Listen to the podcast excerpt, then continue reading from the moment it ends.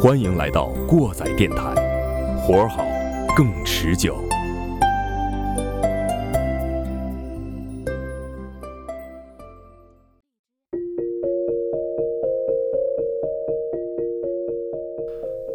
各位听众朋友们，大家好，欢迎来到新一期的过载电台，我是马叔。我是你们的鸡爷，我是小丁，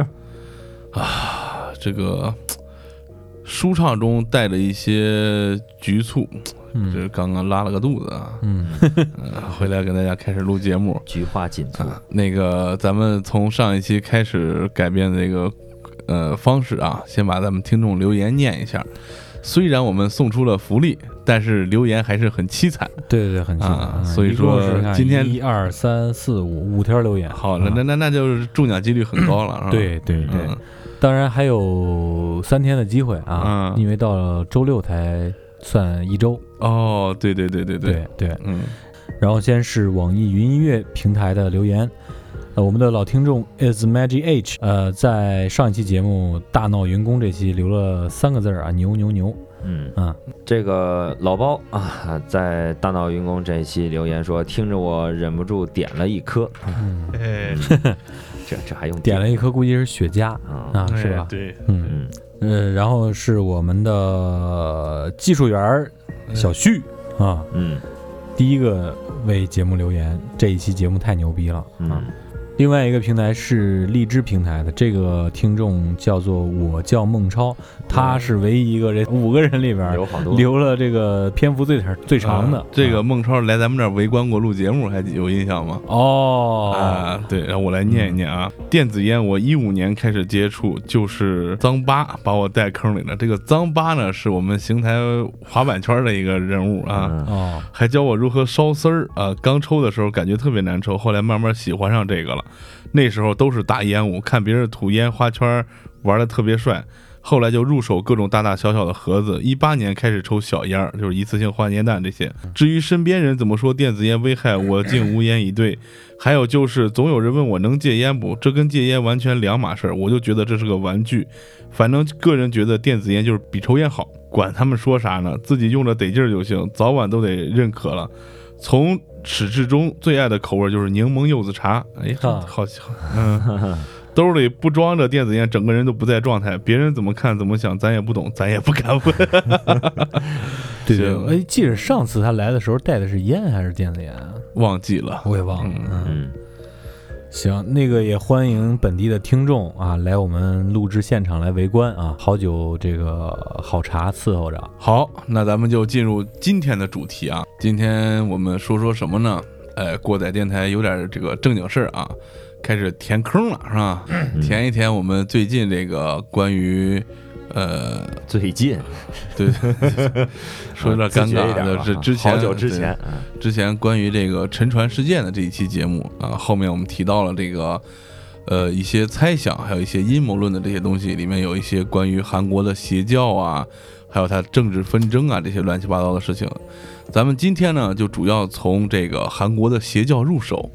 哎，来跟大家分析分析这个事儿背后这些纠葛，到底这个东西是不是网上流传的那么邪乎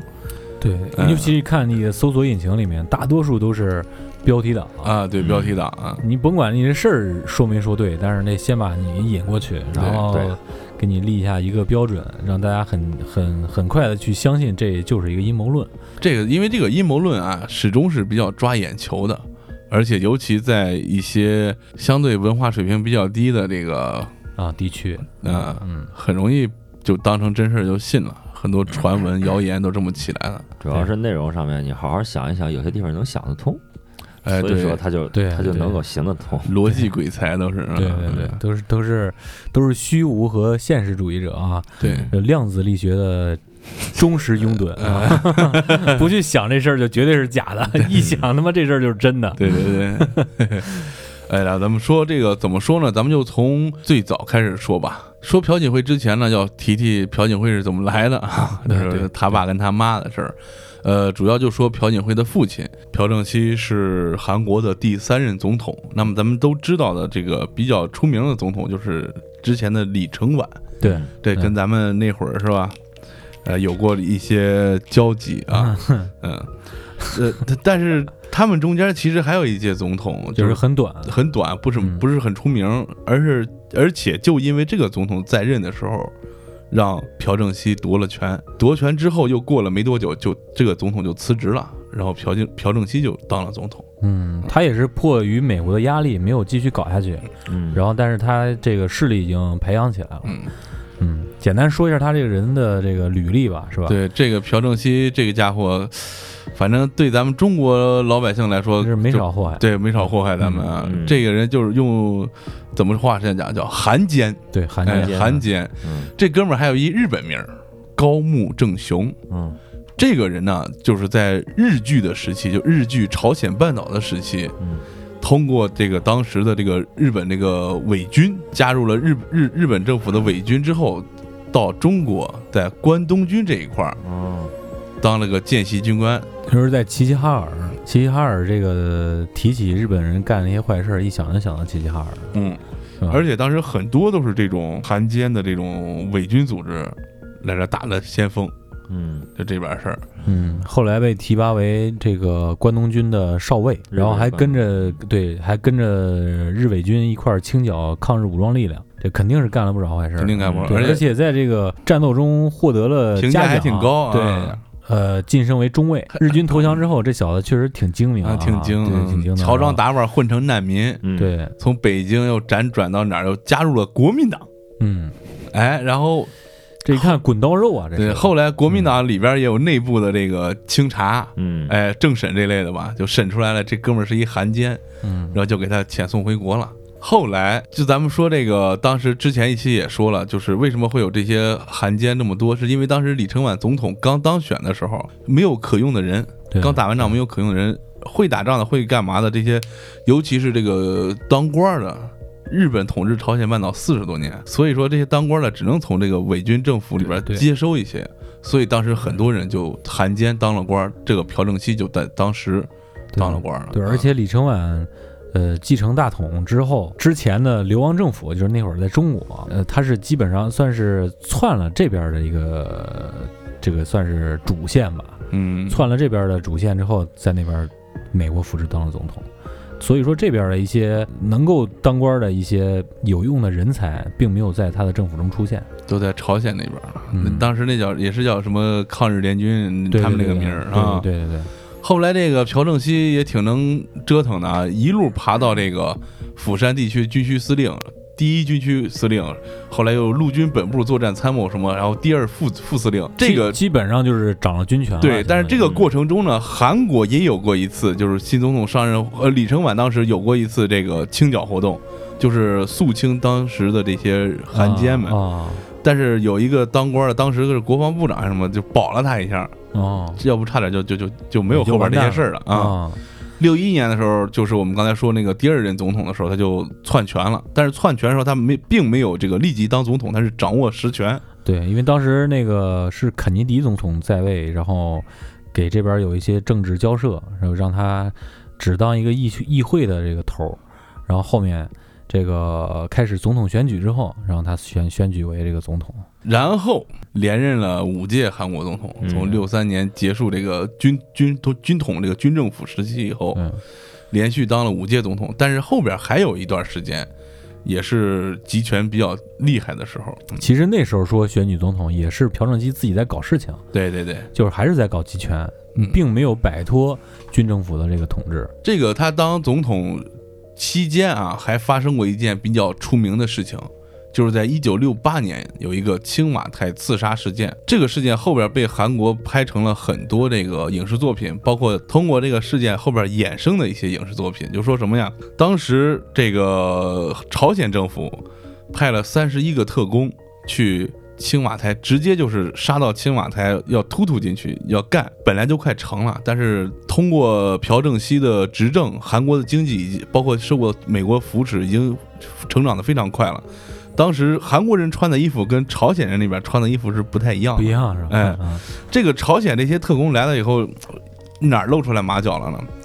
他们穿了非常时髦的这个风衣这种衣服，嗯但是脚下穿的是军靴。哦，啊这个被一个值班的，就是当时青瓦台门口管交通的一个警察给发现了，说这感觉有点问题。他们是怎么地，乘了一个就是中巴那类的一个一个一个公公交车之类的东西，开到青瓦台门口被警察拦下来了。要不是这警察发现啊，他们要是再近点再往里走的话，可能就朝鲜就统一了，就不好说了啊，就不好说了，真 是。有可能啊。 当时就在这个青瓦台门口就产生了激战，当时击毙二十八个，嗯，跑了俩，抓了一个。出了这个事儿之后啊，韩国政府也组织了一批，就是类似于敢死队、特特工那种，说随时有机会去干朝鲜那边儿。嗯，后来这个部队延续下来以后，文在寅就曾经在这个番号这个部队里边儿嗯当过兵。哦嗯这不，这都是后边咱们要再说的事情了、啊。对对，嗯，呃，其实正好也说到六八年，就是相当于在七十年代开始的时候，因为韩国的经济已经开始腾飞了，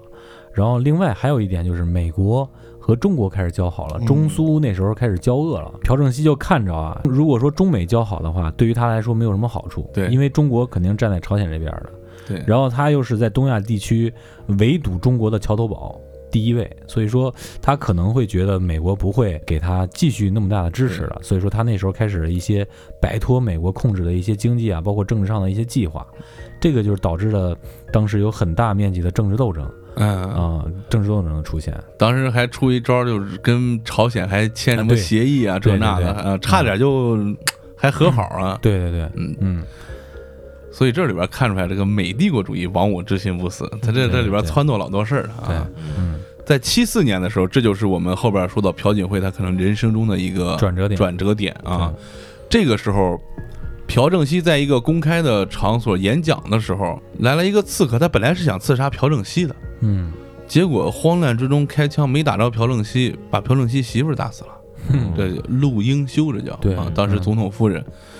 然后朴槿惠那时候才十几岁，嗯就成了当时的这个第一夫人，就就就算是总统夫人，就跟现在特朗普一样，天天领他闺女来回转悠，啊就，是这样一个。所以说，她是当时非常受这个韩国民众喜欢的，哦对一个女性角嗯色对，嘛，而且又吧是又是一个受害者的一个这个角度，对，所以当时人气非常高涨。嗯。这这是朴槿惠那时候就是在公众面前露面了，就是对，随着调查的深入啊，就发现啊，这个刺客是一个日籍朝鲜人。对，然后又继续调查呢，朴正熙又发现啊，这感觉这事儿不像是朝鲜人干的，不是朝鲜那波人干的，嗯，应该是美国 CIA 意图去刺杀他，嗯来改变这个他抗拒美国操控的这样一个现实的。对，美国没少干这事儿。对对，嗯就在那个时期，在古巴还弄了一回事儿嘛。嗯，对，所以这个总的来说啊，朴正朴正熙刚才咱们说到了这这些这些点，包括他怎么上位，然后怎么从这个军中开始搞这个政政变，嗯，一直到现在他呃女儿开始成为他手中的一个吉祥物，就只能发现他大概的一个政政治轨迹，是是吧？但是咱说到严重一点儿，韩国人肯定都知道韩朴正熙曾经在国家搞过很多次阴谋，嗯，这个包括也就是跟那个政治斗争也有关系，跟巩固他的政权也有关系，跟敛财这个掌权之类的东西也都有关系，对吧？对，嗯，后来就是因为朴正熙他上任，他这个连任时间特别长嘛，就他任期韩国的经济是逐步在发展特别快，这个时候就产生了我们之前里那个节目里提到了一些邪教的这些东西，嗯，他是靠这些神棍们。他是想通过这些神棍们去拉拢这个基层的这些人来对对对对拥护他，对顺道敛个财。对，结果这神棍就是崔泰敏，哎，就是我们之前提到这个崔顺实的父亲。对，这个崔泰敏当时就跟这个朴正熙交好了，在这个朴正熙的支持下，他就成立了一个叫大韩民国救国宣教团。这个团，呃，大概就是说的什么事儿啊？就是他他的意思就是结合了点儿这个西方这个天主基督这一块儿事儿，嗯，又结合了一点儿这个当地中佛国教、的道教的东西中国的道教和这个当时传过去佛教的这些东西，说的这个大概意思就是说，这个人啊，就是类似于有点像太上老君下凡这个感觉，啊就就把自己塑造成这么样一个人物。当时他还是一个牧师吧，算是就是有一个地方，就是一韩国的耶稣长老会，就类似于现在从网上都能弄个牧师证那种，啊，就反正给了个资格吧，就给了个职业证，啊，就这意思。正好崔呃嗯朴正熙发展农村经济对，是吧？搞这个上山下乡之类的那些呃工作大变样儿啥的，对对对啊，然后他们就借这个机会，然后去一个是宣一个是宣扬自己的这个教义，一个是巩固朴正熙的这个统治。就在这个过程当中，他已经就是疯狂的敛财了，因为农村啊，现在包括韩国很多偏远的农村，还是很迷信的这些人。嗯对，我记得我小时候就是我父亲在老家，就是呃我姑姑啊这些婶婶子啊这些这些亲戚们就是劝我爸入教，我哦，当时会有一个就是就是耶稣，嗯，耶稣，然后还还有时候还还跟那个还跟那个叫什么呀，就是绝食就不吃饭。啊，啊，还跟不吃饭，呃，那叫什么？什么神什么能神教什么玩意儿，啊有个那反正就玩意就儿就啊就类类似那种嗯东西。已经被定成邪教了。对，然后还在家里边儿让我爸妈，呃呃，还有我不吃饭，只能喝水，嗯，不能吃饭，还还还有这事儿。那个也就是在一九九四年、九五年的时候吧嗯。你想想那时候，嗯，韩国那时候还不如咱们九几年嗯那时候明白了，估计。对，也就是在他们这一段时间，一边敛财一边巩固政权的这个过程当中，崔泰敏同时利用这个朴槿惠他母亲这遇害的这个机会，接近了朴槿惠。当时就是网上有说那个，当时说嘛，就说你的母亲托梦给我，让我照顾你，就这么一个说法。包括他可能当时还有很多配套的一些做法之对类对的。对，尤其在一个小孩儿比较岁数还没有成长为对，成年人那而个且时又候，特别脆弱，受到这么大的对对创对，伤。嗯你这个时候给他一个这样的安慰是是一个非常大的一个慰藉的，是吧？而且他对很容易去相信你。也就是这时候，这个朴槿惠已经逐步逐步的被这个老崔家就给控制住了。后来再发展到后边儿，这个崔泰敏甚至就让朴槿惠作为他们那个所谓的这个集团的一个团长出现，就是朴槿惠大学毕业之后回来之后，嗯作为他们一个算是代言人这样一个形象代言人，对，嗯就有两种说法吧，一个一个叫一个叫说他们这个邪教叫永生教，嗯，他们永生教背后敛着这些财啊，包括朴正熙这个政治势力和崔顺实他这个呃邪教敛下来这个财，然后组成了一个财团，叫这个育英财团。对嗯，这个就是后边儿邪教，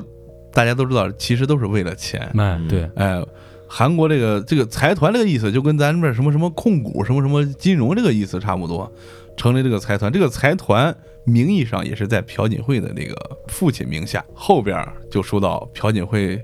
父亲朴正熙被刺杀的啊事儿了。呃，说这个该说这朴正熙是怎么去世的，是吧？呃，就在七九年的时候吧，这个朴正熙呢，他的这个自己的一个亲信，也是个统领，就是大韩民国中央情报部的，也就是韩国的 CIA 的这样一个统领，叫金在圭。是个中将，这人把他弄死，怎么弄呢？就是当时这个朴正熙组了个场儿，嗯、约酒儿啊，组了个场儿，然后这个金载圭呢，就在酒席上，就是把这个朴正熙就给枪杀了。那在之后呢，也就是说，有人问他，因为毕竟是他亲信嘛，为什么会你会枪杀他呢？对，而且你想，一个国家的情报机构肯定跟这个头儿绝对是老铁，对嗯啊，这个不是老铁，你肯定当不了这个，是吧？嗯而且你就是干这个秘密秘密杀人这工作，你回头把我给崩了， 这这真把他给崩了，嗯挺尴尬。嗯，然后就说这个为什么会杀他呢？当然原因很多，其中有一个就是由于这个朴正熙呢，就是太信这个崔泰敏说的一些话了，也就是当时呢，就是他认为是这个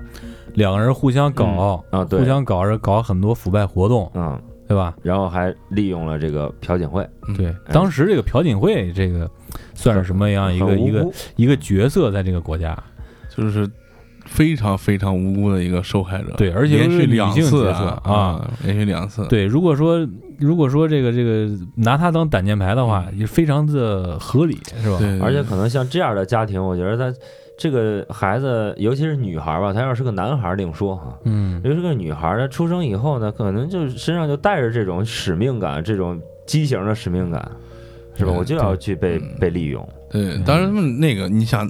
这个情报机构一把手跟那个总统这两个人，他们喝酒，然后因为这些事儿，最后掏枪了。我估计一是喝多了，嗯再一个就是跟哥们儿说，哎呀。哥们儿，我劝你啊，这那这那的，哎，这这就不听，哎没事儿的，嗯，咱一般人可能就摔个酒瓶子这那的，对这对这人家那哥们儿哎，见过那个，见过那个什么，有哥们儿之间互相劝，哎你别跟这人搞对象了，怎么着嗯怎么着，最后还掐起来了，嗯也不行，不能这么说，我操，嗯干，操，那就是那点儿酒弄的啊。 对，很有可能直接掏枪崩了就啊。但是这个背后也有人说啊，嗯金载圭这个人是受美国影响的，嗯嗯，他可能很长一段时间就已经对当时的这个朴正熙的政治走向有有意抵见触了啊，啊有意见有抵触了，嗯最终把他枪杀，可能就是这个事件爆发，嗯有有很多这种原因。但是这个把他枪杀之后，很快他也就被判死刑了。然后这个时候，这个朴朴槿惠就已经彻底沦为崔泰敏家的这个一个妻子了。对，啊而且当时朴槿惠在朴正熙被刺杀之后，这个崔泰敏他这个政治敏感度也很高啊，嗯他非常快的就把自己所有的孩子送到国外去上学去。嗯，然后当时接任的韩国政府就要查这个事儿，因为这个金载圭不是说了吗？我就看不惯那个崔泰敏跟总统玩儿太近乎，这个韩国这些下一边政府也要查他嘛，查这个崔泰敏这个人。但是就在这个时候，就发现崔泰敏打了个非常牛逼的这个圆场，就说。我虽然你看我掌控这么多资源、这么多钱，但是其实都是总统和总统女儿的，嗯，哎，我顶多算个掌柜，嗯，但是其实这钱是人家我替人保管的。你想，这时候崔正呃朴正熙已经死了，这个朴槿惠是双重这个刺杀的受害者。这个下一任政府，别管你再狠，你也不好意思去查这样一个对人吧？对，吧而且他在民众中间可能危已险，经已经变成了一个有点像圣母的那种那种哎感觉神话对了对对对对对。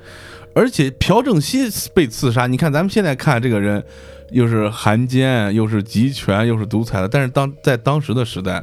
这样一个集权人物，他在做思想工作这些事情对，他死了以后，韩国民众给他举行了非常隆重的，葬礼哦他也是唯一一个在任期死了享受国葬的一个韩国总统。嗯毕竟给韩国带来那么高的这个经济增长，，对，包括这个政治上还有摆脱了军政府控制，嗯是吧？很多人还是比较惦念这点的嗯。然后就说这个他这个财团这个这个这这点事儿啊，当时嗯就是咱们只是说了这个崔泰敏的这个邪教啊哈，嗯其实当时朴正熙为了发展韩国经济，扶持起来很多这种财团，嗯呃，包括后边咱们现在知道的这些三星啊这些的，都是当时扶植起来的，哦呃，也是他们在现在影响着韩国的这个经济的走向和政治的走向。咱们就说到他们当时这个财团育婴财团啊、嗯这个就是崔家，就他们就是发展邪教嘛，敛了财之后，嗯把钱要洗白，嗯就弄点什么教育投资啊，办点大学呀、弄点那个什么，呃，公益班儿啊，就对就就对，表这面种上还是比较公益，是吧？哎，对，啊就跟你看现在咱们网上特别火的这个陈大会大师是 吧？可能会开点国学堂啊这种是嗯吧？其实就是把邪教敛财的，嗯啊嗯嗯嗯嗯，就就就这样，这大家如果不不了解陈大会的，你 可以搜一一下下， 对牛逼。然后咱就说到这崔顺实了，是吧？对，这时候嗯崔慎实就出场了，对，也就是相当于这个故事里面的一个拳头人物对要出场了啊。因为过了没几年，这个朴槿惠上大学的时候，崔泰敏又把她这闺女安排回来了，安排到跟朴槿惠在一起上学。嗯 嗯俩人玩个什么学生社团啊、学生会啊、大学生运动啊啥的，都绑在一块儿。嗯，就是为了能够以后控制他，哎，对，当时可能就有这个嗯就想法就已经有了。嗯崔顺实是五六年的人，他是崔泰敏第五个媳妇儿生的第三个闺女，就是这个媳妇儿为他生的第三个闺女。嗯你想想这邪教大佬这 是吧厉？害权钱色集一身啊，是吧？对，嗯要不搞邪教的嘛，嗯都有这种什么乱七八糟的事儿，是吧？对，当时他们这个团体叫什么？新心新心态服务团大学学生会会长，对嗯哎，后边就跟这个朴槿惠玩到一块儿了。嗯他们让朴槿惠去嗯担任这个社长，不搞什么青年运动啊什么，就是让他出头。对呃，其实也是利用这个利用他这个名气去扩大他们的势力对对对。啊。后来这个崔顺实回国之后嘛，一是为了接近这个朴槿惠，再一个一回国就担任了这个育婴集团的这个理事，嗯，就类类似于 CEO 这种感觉吧。嗯当时就是朴槿惠还任总裁嘛，当了总裁的秘书，嗯嗯啊嗯这就就玩的更近了。嗯，包括后边不是他也是总统秘书嘛，是吧对对对，啊，这个时候就特别像就是专门安插过来的这个，对，这就特别明显了。关于朴槿惠和这个崔泰敏，其实还有一个传闻，嗯这个传闻跟后边调查朴槿惠，就是总统他弹劾他期间对他进行调查的一些事情，还有一些联系。嗯就说当时说朴槿惠其实已经成这个崔泰敏情妇了，嗯但是这个事儿在八九年的时候给这个总统，当时叫卢于泰卢卢泰愚报告过这个事儿，就作为这个佐证了几个牧师就把这个崔泰敏底下几个牧师啊就回忆说啊说。崔泰敏说过：“我跟朴槿惠是精神世界的夫妇，没有肉体关系。嗯，”但是这个说法其实有点操蛋啊，有点操蛋啊。嗯但是后边就调查这个朴槿惠弹劾案的时候，调查说啥？这个总统入驻青瓦台嘛，都有一些自己的一些生活用品啊，这那这那的。嗯嗯朴槿惠买了两张豪华大床，嗯嗯 啊，嗯就当时就就就有一些这个传闻，就是对可能有一些修炼啊，这那的，对啊就对，比较比较那什么。而且不是说他俩这个就是传的这个精神世界的夫妇，长达十几年、十八年，反正时间挺长的，啊嗯，一直在控制他，控制他对嗯嘛。其实你可以想一想，之前咱们说过那个 X Japan 的故事，啊，对你，想这个一个女的和一个男的，把一个男的洗脑成那样，和这个朴槿惠她周边这一帮人全是这帮对，东西，全是围着他。嗯，你想，一直到他当总统之后，这个我觉得也可能是深信不疑的，嗯已经完全被控制了。对这可能就是一个线上的木偶，他根本不知道自己该干什么，不该对干什对么，对，可能完全已经疯了。这个人，你不是不能不能说疯了，失智了吧？就完全失智了，嗯就是说指哪儿打哪儿了，完全是一个傀儡了。嗯随着时间推移，来到这个故事的一个高潮。嗯九四年的时候，崔泰敏给死了。这个就说到之前好多推测，后边这个献祭要复活他呀，这些这些，哎呦喂哎，那往下说，慢慢给大家就是分析分析这个事儿靠谱不靠谱啊。嗯这崔泰敏一死啊，死的急没留下遗嘱，嗯，这就比较操蛋了，开始演韩剧了。对，这个崔不顺是实韩剧，国内的宫斗剧。嗯这个崔顺实就比较牛逼，利用朴槿惠当时，当时朴槿惠已经是呃这个参政了，他是议员啊什么乱七八糟这个，当时朴就是崔顺实拉拢了自己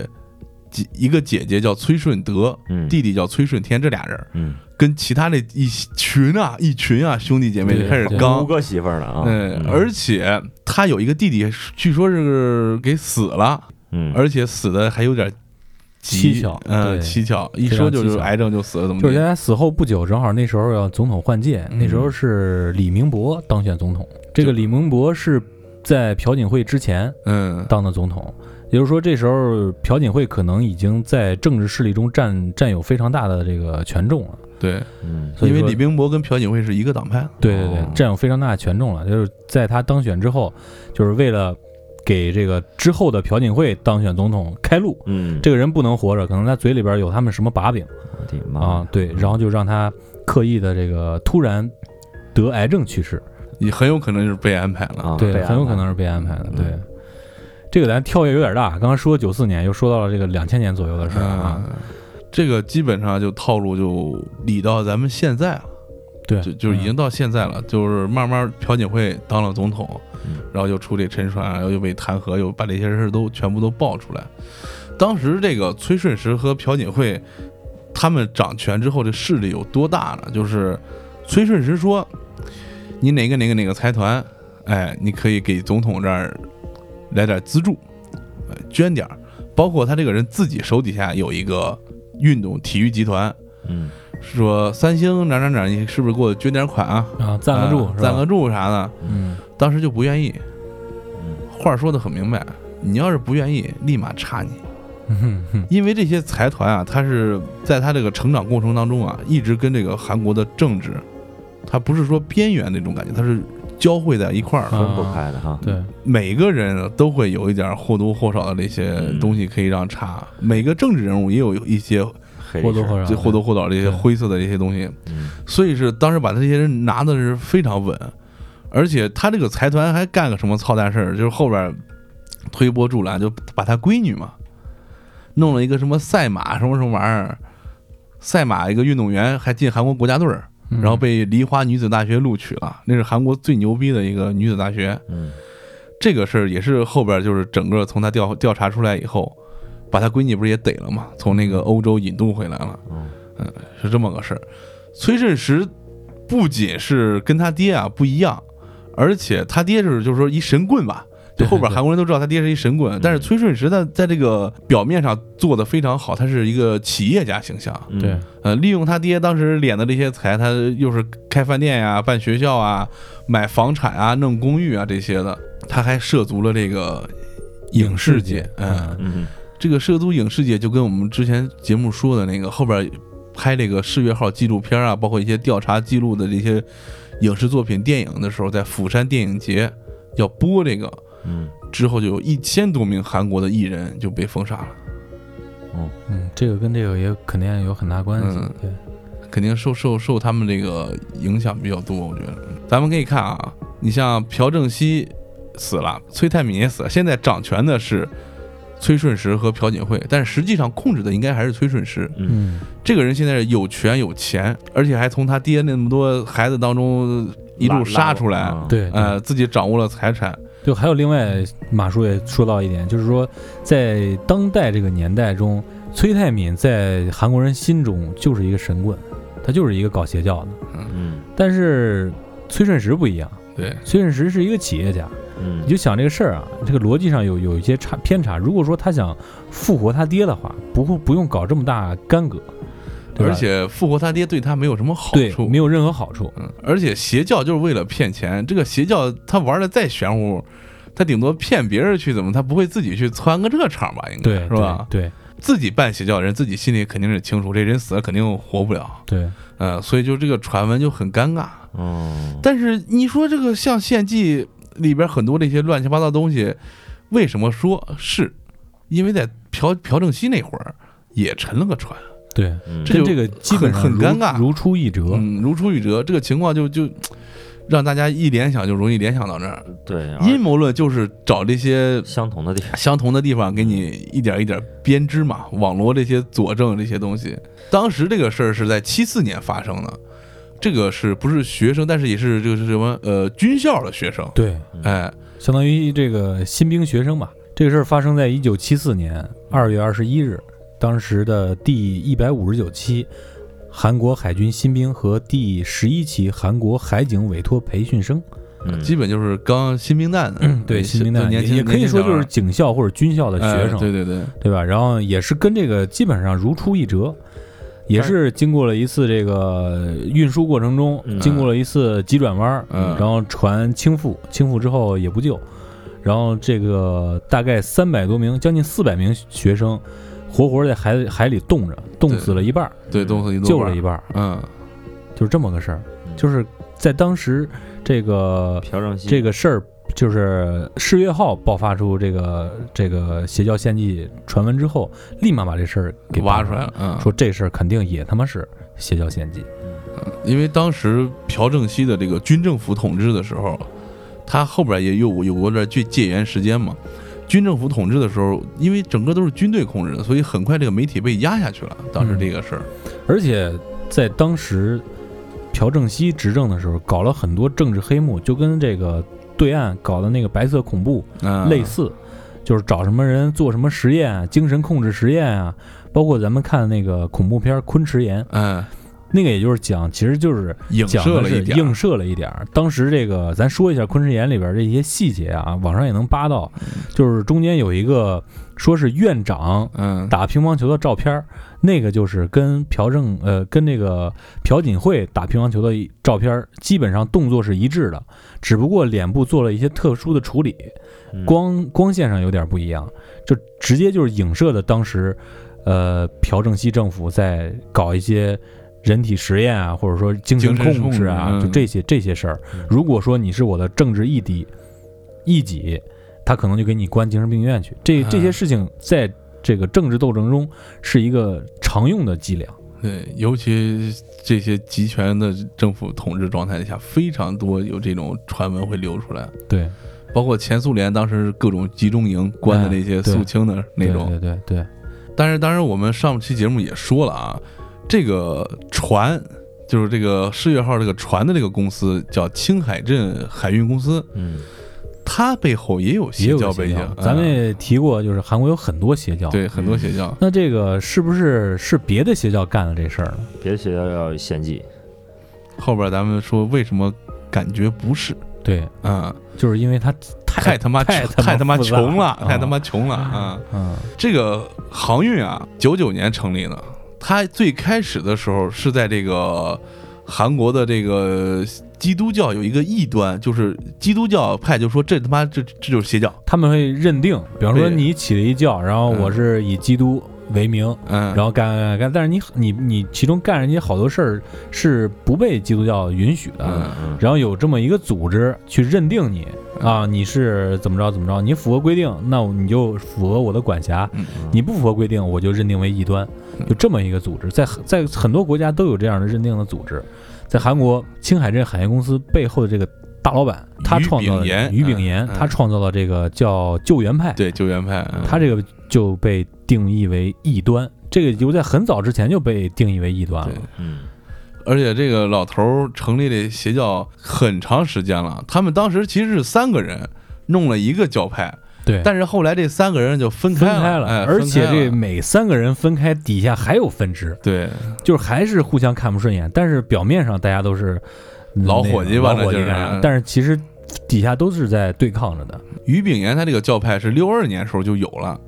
就是我们刚才说后来分了嘛，最开始叫基督教福音浸礼派，嗯，这名儿长了啊。后来就是这这个就是被称为救援派这一派，后来分成了三支儿，就是于炳炎跟一个叫全新灿的，他弄个这个就还用这个名字，后边有什么朴玉珠啊，什么喜悦福音教会、礼服七大韩耶稣教会浸礼会，就这个后边这三家就不认了，就说嗯你这不行，我这是正统，你这不行，我这是 正统，就反正就开始是一直是对立的。，对，但是邪教本质还是敛财嘛，就是各个邪教都在敛财。嗯这个时候就引出来一个事儿，就是于炳炎这个这个邪教这个教派干了一个没出息事儿，就是他们底下一个分支，对，分支嗯干了个没出息事儿，直接把他给坑惨了。对对，呃，八七年的时候非常出名的叫五大洋事件，这个事件现在去 YouTube 那儿搜各种就是解读的这个视频特别多，大家有兴趣可以自己搜一下。嗯这就是什么事儿呢？五大洋是一个公司的名字，叫五大洋有限公司，哦，名义上是一个加工艺术品一个工厂，其其实实呢，呢，就是他是造佛像，不是造佛像，造那基督像和十字架的一个，嗯，但是呢，这里边教派这个掌管这个工厂这个人叫朴顺子，他是这个于炳炎这个信徒，他就利用这公司啊，就给这底下这些工人，其实这工人也都是他教会的那个员工，对，就说您以个人名义出去贷款，贷回来款咱们加入公司经营，哎，公司挣钱以后是吧，给大家分成。啊，一个是分成，其实最主要的，我觉得还是公司壮大了，咱们这个教会就壮大了，哎咱们去传福音，还是洗脑嗯吧。对，传福音是我觉得应该是主要的，对对对，但是呢，你想拿过来钱儿一部分给大佬上交了，那一部分自己再花花，嗯，这这借钱这事儿肯定不行啊。后来就很多债主去他工厂去要债去嘛。嗯当时说后边调查说借了多少钱，八七年的时候说是八十九亿韩元，按当时汇率是一亿人民币。八七年一亿人民币，嗯，那你想想这劲儿吧。后来在八月底的时候，这个朴顺子就带自己孩子、亲戚还有公司员工，总共三十二人，在公司食堂里就上吊自杀了。哦这个上吊自杀是一个盖棺定论的一个一个说法、啊，仔细给大家说一下，我还仔细看了一下这个内容啊，就是他为了讨债嘛，他得躲在厂区里面啊，但躲在厂区里面肯定会有人进来，所以说他们就躲在那个厂区有个食堂，食堂的天花板里边，哦，在那里边躲着，然后稍微带了点食物，等到警察发现他们的时候呢，就基本上都已经死了。嗯，呃，都吊上吊死的，有的是饿死的，哦，还有的是在里面因为热嘛，嗯光着屁股，窒息甚至死有的人是也发生过相关的性关系。嗯呃，对，这死死者的这个尸体上会有精斑，嗯呃，死状非常的惨。反正有一些人就是哦就是直接被，但为了让公众不那么瘆得慌，对对可能对后边说有的是上被吊了有的是被就是就是被打死的，或者说被掐死的，哦，有这种情况，就因为尸体都腐烂了嘛，嗯就是有的是吊着的，有的是躺着的。哦，就是都是光着屁股的。你想三十多个人挤在那么狭小的一个空间里面，这个事儿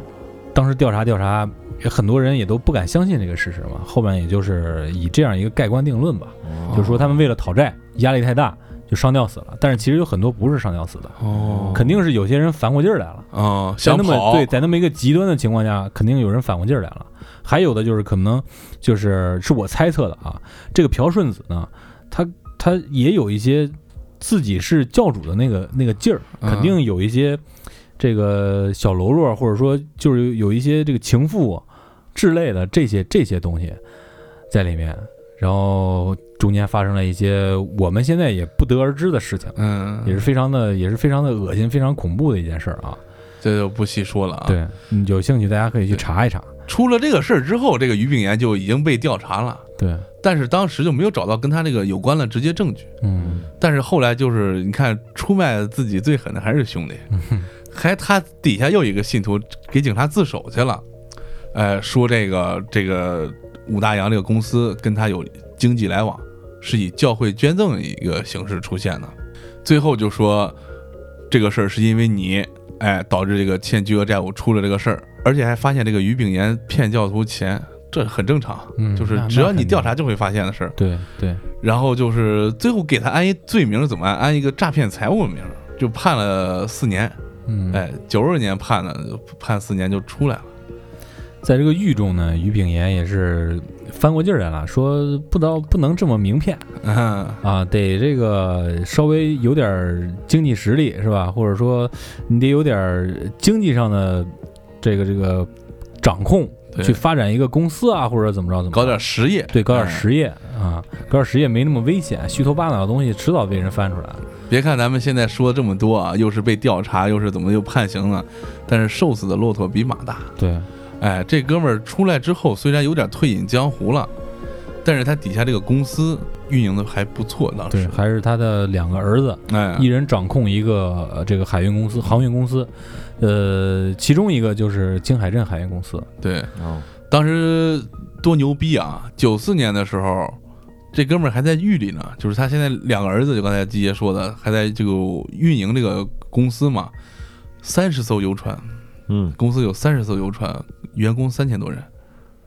非常大的大公司你想，你想，当时九几年的韩国，啊三十多艘游船，嗯基本上就是客运领军人物了。对，嗯而且这两个公司是垄断了这个呃仁川港到嗯济州岛的这个航线的。大家就是听到现在想说，这么牛逼的公司，是吧？怎么会去献祭，搞个献祭呢？那不是把自己搞垮吗？是吧对，而且再往下说，事情接接着发展，你发现这个公司不是这么牛逼了，因为什么？嗯当时觉得自己挺挺硬啊。韩国当时大家最近有一部片子特别火，叫《国家破产之日嗯，》，就讲韩国这个金融危机。嗯金融危机以来，九七年亚洲金融风暴，当时人家三十条船啊，你想多少钱？各种投资，感觉自己爽的不行，直接咔嚓破产了。嗯说欠了三千亿韩元，当时说，嗯虽然说这个破产清算了，但是这个还是瘦死哎骆驼比马大。对，他已经搞了很多资产转移到欧美。这个于炳业呢，还搞什么影展在欧洲，其实就是洗钱呢。搞一个影展可能花个一千多万欧，但是他这影展自己一个于炳炎拍的照片儿能拍到上亿，嗯这就是一个洗钱的一个活动嘛，是吧？也是过得非常滋润，在国外，呃嗯所以说它还是有很大的资本来运作后期它还存活的这个青海镇海运公司的。而且到后边这青海镇海运公司，咱们上期节目不是说了吗？就剩三条船了，嗯，嗯，这一条船一年就能带来不少不少收益。对你想，我 会为了献祭去沉一条我的摇钱树吗？对，而且它这个在他们这个三波邪教的这个勾心斗角中斗争中，它其实一进监狱就相当于它失败了。凉了啊！，对，谁也不会再去相信他这个所谓的这个这个小派系能在嗯政治或者经济活动中能够占有什么样的地位了。嗯所以说，其实他在这个邪教的斗争中，相当于一个失败者，他应该不再去纠集这些过去的这些过往。按照理论来说，按照嗯逻辑推理来说嗯，如果说他搞什么献祭，他不是一个合适的人，嗯嗯没有对吧没有必要。对，没有必要。嗯你搞献祭肯定要有一个目的，嗯是？吧？你的目的是什么？他没有这个目的，没有动机。而且现在你就说再牛逼的邪教，这都文明社会了，你搞一个三百多人，咔嚓一下子这，嗯，这有点有点傻，说实话。对嗯对，呃，后边这个“世越号”事件爆出来的很多说什么军警啊，什么海岸救援好海岸救援队中的成员也是救援派，他们这个救援派肯定不是崔善石这边的救援派，对因为他们已经凉了，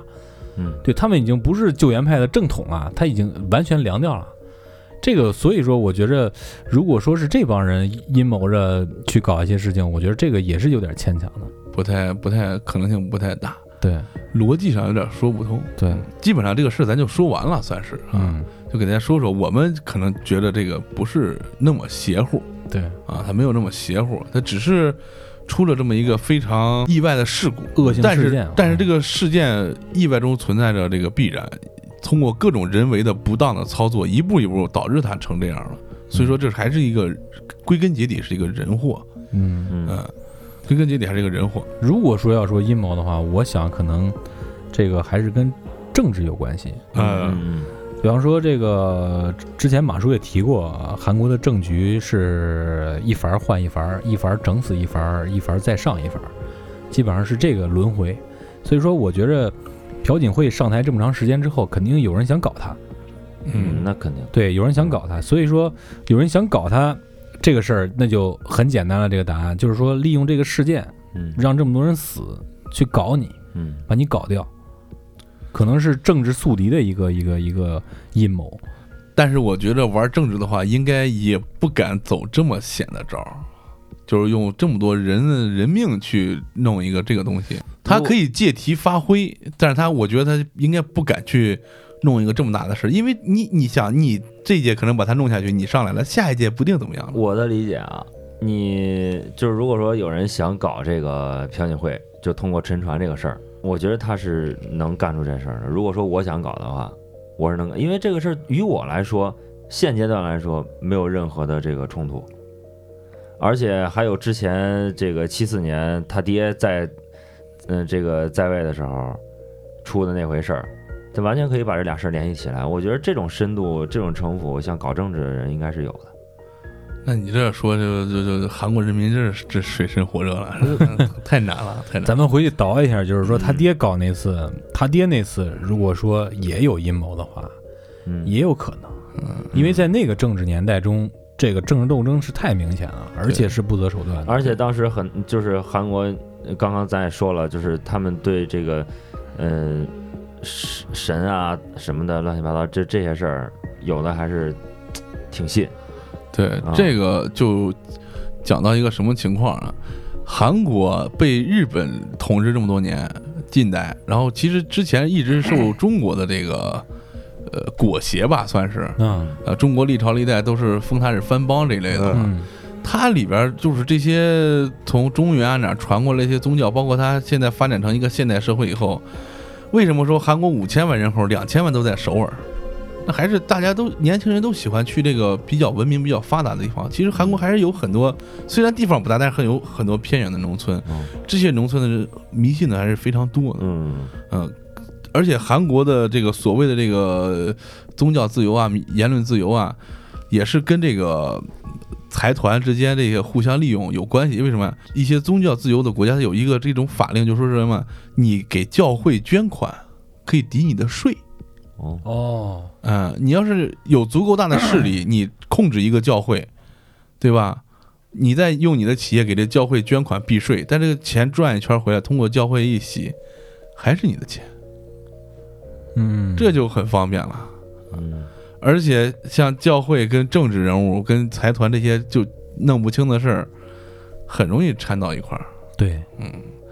但是我觉得，就是说是政治阴谋啊，这个献祭，我觉得都是有点太瘆得慌了，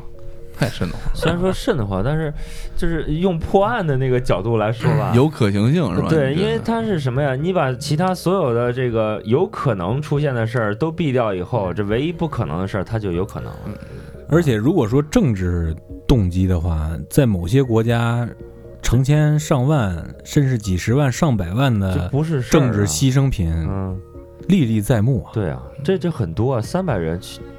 但是对啊我我觉得现在社会大家应该玩点这个是吧？高明的对，高明的，或者是更玄幻一点儿。啊，玄幻哎一这点，这已经够玄啊幻了。说我嗯到觉得说到这个现在这个政治斗争啊，现在韩国总统叫文在寅嘛，他也在做一个政治斗争，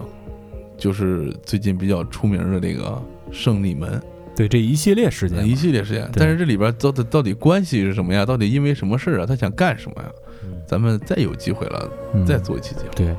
咱们从之前那个吃喝玩乐啊，要到到这个视觉号，对这个新闻事件，然后又到现在有的没的说了一期这个韩国政坛背后的阴谋乱七八糟的， 嗯，是感觉是时候什么时候组织咱们这个听众朋友们弄个韩国游了， 刚说完水深火热，去那嗯儿尝尝去啊。看看什么感觉啊。其实韩国这个国家在表面上是一个非常发达，然后民众也非常和善的一个国家，啊就是你去旅游的话，还是能享受到比较好的这个呃旅游旅游经历的。对，但是我最近因为要做这节目嘛，我就在网上搜这个韩国邪教之类的这些关键词，就有人嗯啊，旅游者、嗯旅客、游客，在旅游过程中，就是受到了邪教的搭讪哦，而且还好像后果还挺严重，因为我没有仔细看啊。就其实，在旅游过程中，这些当地人有一些奇装异服的，或者有一些嗯，跟你的一些搭讪，很可能是邪教。我觉得这为什么要在不这儿？管不管在哪儿旅游，哎，对对，哎，这这句话说的特别好，不管在哪儿旅游，就很很可能啊，比方说在中国，这个塞你一个小本本儿啊，啊，是吧？找你个零钱儿啊！啊，对，呃，啊大家是保 保护自己，嗯，所以大家还是保护自己，提高警惕啊！嗯啊，对我们节目说的这个东西，你不要听了以后就不敢去了，或者怎么怎么地啊的，对，对，两码事儿。嗯两码事儿。对，在任何地方都是，嗯嗯。行，光明如果对如果有有有想去韩国旅游的，可以联系马叔啊给我们留言，嗯好吧？好了，节目最后呢，呃，还是接上一期上一期这个商业互吹的这个奖品，跟对大家再对对说对一下。对，节目发布这天开始，也就是二零一九年的五月十八号这天开始，再有这一周的时间，大家要是留言的话，可以获得我们云工电子烟张总提供的硬卓一次性电子烟一支啊。我们这一周是也是抽抽取抽三三名听众对啊，呃，希望大家踊跃留言，哎然后本地听众可以支持一下啊我们的云工电子烟。那好，那就感谢各位收听本期的过载电台，我是马叔，我是你们的基爷，我是丁丁。哎，就这吧。拜拜。感谢收听本期过载电台。如果你喜欢我们的节目，希望能给我们点赞、留言、转发。还可以关注我们的微信公众账号“过载电台”的全拼，获取最新节目更新。扫描自动回复的二维码，获取更多收听方式。如果你是苹果手机用户，推荐使用系统应用播客，搜索订阅我们的节目，并给予五星好评。如果你身在海外，推荐使用网易云音乐与 Google Podcast 的软件订阅收听。我们装的逼离不开你的支持，我们也诚挚的邀请你分享你装逼的瞬间。